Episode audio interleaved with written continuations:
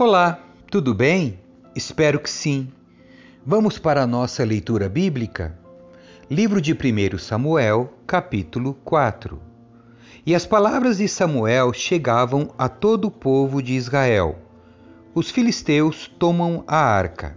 Naquele tempo, Israel estava em guerra com os filisteus. O exército israelita tinha acampado perto de Ebenezer e os filisteus acamparam em Afeque. Os filisteus atacaram e derrotaram o exército de Israel, matando cerca de quatro mil homens. Terminada a batalha, os soldados voltaram para o acampamento e as autoridades de Israel se perguntaram: por que o Senhor causou nossa derrota diante dos filisteus? Vamos trazer a arca da aliança do Senhor desde Siló, para que esteja conosco e nos livre do poder do inimigo.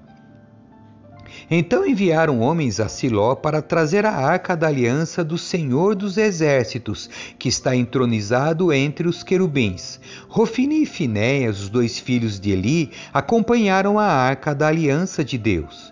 Quando todos os israelitas viram a arca da aliança do Senhor entrando no acampamento, soltaram gritos de alegria tão altos que fizeram o chão tremer. O que está acontecendo? perguntaram os filisteus. Que significam esses gritos no acampamento dos hebreus? Quando souberam que era porque a arca do Senhor havia chegado, entraram em pânico.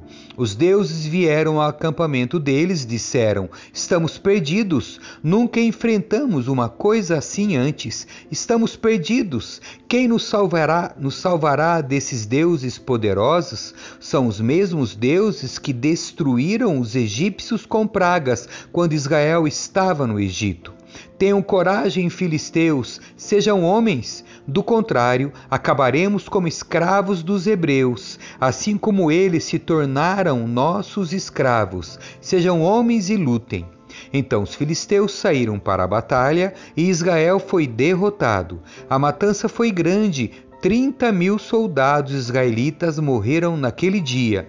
Os sobreviventes deram meia volta e fugiram para suas tendas. A arca de Deus foi tomada e Rofini e Finéias, os dois filhos de Eli, foram mortos. A morte de Eli. Um homem da tribo de Benjamim correu do campo de batalha e chegou a Siló ainda naquele dia. Tinha rasgado suas roupas e colocado pó sobre a cabeça. Ele estava sentado numa cadeira ao lado da estrada, esperando para ouvir as notícias da batalha, pois seu coração tremia pela segurança da arca de Deus. Quando o mensageiro chegou e contou o que havia acontecido, gritos ressoaram por toda a cidade. Ele ouviu os gritos e perguntou: O que é esse barulho todo? O mensageiro correu até Eli e contou-lhe a notícia. Ele estava com 98 anos e já não conseguia enxergar. Acabo de chegar do campo de batalha, disse o mensageiro. Fugi de lá hoje mesmo. Eli perguntou: O que aconteceu, meu filho? O mensageiro respondeu: Israel foi derrotado pelos filisteus e o povo foi massacrado. Seus dois filhos, Rofini e Finéias, também morreram e a arca de Deus foi tomada. Quando ele mencionou o que havia acontecido com a arca de Deus, ele caiu da cadeira para trás, ao lado do portão, quebrou o pescoço e morreu, pois era velho e pesado. Havia sido juiz em Israel durante quarenta anos. A nora de Eli, esposa de Finéias, estava grávida e perto de dar à luz. Quando soube que a arca de Deus havia sido tomada e que o sogro e o marido estavam mortos, teve contrações violentas e deu à luz. Ela morreu no parto, mas antes de falecer, as parteiras tentaram animá-la. Não tenha medo, disseram, você teve um menino, mas ela não respondeu nem se importou deu ao menino o nome de Icabode e disse: Foi-se embora a glória de Israel, pois a arca de Deus havia sido tomada e seu sogro e seu marido estavam mortos. Disse ainda: Foi-se embora a glória de Israel, pois a arca de Deus foi tomada. Capítulo 5 A arca em território filisteu. Depois que tomaram a arca de Deus, os filisteus a levaram do campo de batalha em Ebenezer para a cidade de Asdod. Levaram a arca de Deus para o templo de Dagon e a colocaram ao lado de uma estátua de Dagon. Contudo, na manhã seguinte, quando os moradores de Asdod se levantaram, viram que Dagon estava caído com o rosto em terra diante da arca do Senhor. Então levantaram Dagon e o puseram de volta em seu lugar. Na manhã do outro dia, porém, viram que tinha acontecido a mesma coisa. Dagon estava caído novamente com o rosto em terra diante da arca do Senhor. Dessa vez, a cabeça e as mãos de Dagon tinham se quebrado e estavam junto à porta de entrada, somente o corpo permaneceu intacto. Por isso, até hoje, os sacerdotes de Dagon e aqueles que entram em seu templo em Asdod não pisam na soleira da porta. Então a mão do Senhor pesou sobre os moradores de Asdod e dos povoados vizinhos e os feriu com uma praga de tumores. Quando o povo de Asdod viu o que estava acontecendo, exclamou: Não podemos mais ficar com a arca do Deus de Israel. A mão dele pesou sobre nós e sobre Dagon, nosso Deus. Então reuniram os governantes das cidades dos filisteus e lhes perguntaram: O que devemos fazer com a arca do Deus de Israel? Os governantes responderam: Levem a arca para a cidade de Gate. Então levaram a arca do Deus de Israel para Gate. Mas, quando a arca chegou a Gate, a mão do Senhor pesou sobre a cidade, ferindo com uma praga de tumores os homens de lá, tanto os jovens como os velhos, e houve grande pânico. Por isso, enviaram a arca de Deus para a cidade de Ecrom, mas quando os habitantes dali viram que ela entrava na cidade, exclamaram: Por que estão trazendo a arca do Deus de Israel para cá? Querem matar todo o nosso povo? Reuniram mais uma vez os governantes filisteus e suplicaram: Mandem a arca do Deus de Israel de volta para sua própria terra, para que não mate todo o nosso povo, pois a mão de Deus já pesava sobre a cidade e um pavor mortal se espalhava por todo lugar. Os que não morreram foram afligidos com tumores, e o clamor da cidade subiu até o céu. Capítulo 6 Os filisteus devolvem a arca. Ao todo, a arca do Senhor permaneceu sete meses em território filisteu. Então os filisteus chamaram seus sacerdotes e adivinhos e lhes perguntaram: O que faremos com a arca do Senhor? Digam-nos como devemos mandá-la de volta para sua própria terra. Eles responderam: Se vocês vão mandar a arca do Deus de Israel de volta, enviem com ela uma oferta pela culpa, para que cesse a praga.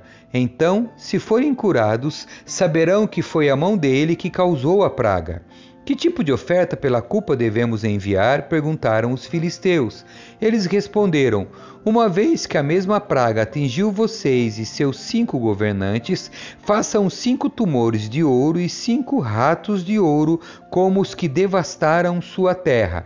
Façam essas imagens de tumores e de ratos para demonstrar honra ao Deus de Israel. Quem sabe ele pare de afligir vocês, seus deuses e sua terra. Não endureçam o coração como fizeram o Faraó e os egípcios, que só deixaram Israel partir quando Deus os castigou severamente. Agora, construam uma carroça nova e escolham duas vacas que tenham acabado de dar cria e sobre as quais nunca tenha sido colocada a canga de um arado. Atrelem as vacas à carroça, mas prendam num curral os bezerros recém-nascidos. Coloquem a arca do Senhor sobre a carroça e, ao lado dela, ponham uma caixa com os objetos de ouro que vocês enviarão como oferta pela culpa. Então, deixem as vacas irem para onde quiserem. Se elas atravessarem a fronteira da nossa terra e se dirigirem a Bet-Semes, saberemos que foi o Senhor que trouxe sobre nós essa grande calamidade. Do contrário, saberemos que não foi a mão dele que pesou sobre nós, mas que isso aconteceu por acaso. Os filisteus seguiram as instruções, atrelaram duas vacas à carroça e prenderam no curral os bezerros recém-nascidos. Colocaram sobre a carroça a arca do Senhor e a caixa com os ratos de ouro e os tumores de ouro. E de fato, as vacas não se desviaram nem para um lado nem para o outro, mas seguiram direto pela estrada para Bet-Semes, mugindo por todo o caminho. Os governantes filisteus as acompanharam até a fronteira de Bet-Semes.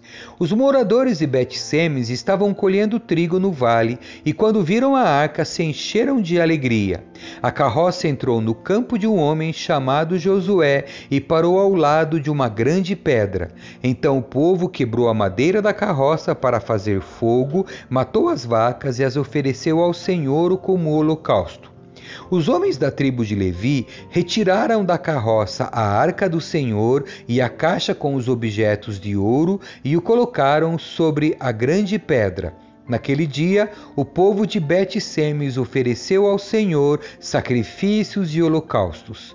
Os cinco governantes filisteus viram tudo isso e no mesmo dia voltaram para Ecrom. Os cinco tumores de ouro enviados pelos filisteus ao Senhor como oferta pela culpa eram presentes dos governantes de Asdod, Gaza, Ascalon, Gate e Ecrom. Os cinco ratos de ouro representavam as cinco cidades filisteias e os povoados ao redor, controlados pelos cinco governantes. A grande pedra sobre a qual a arca do Senhor foi colocada se encontra até hoje no campo de Josué de Bet-Semes como testemunha do que aconteceu ali. A arca é levada para Kiriat Jearim. O Senhor matou setenta homens de Bet-Semes, porque olharam para dentro da arca do Senhor.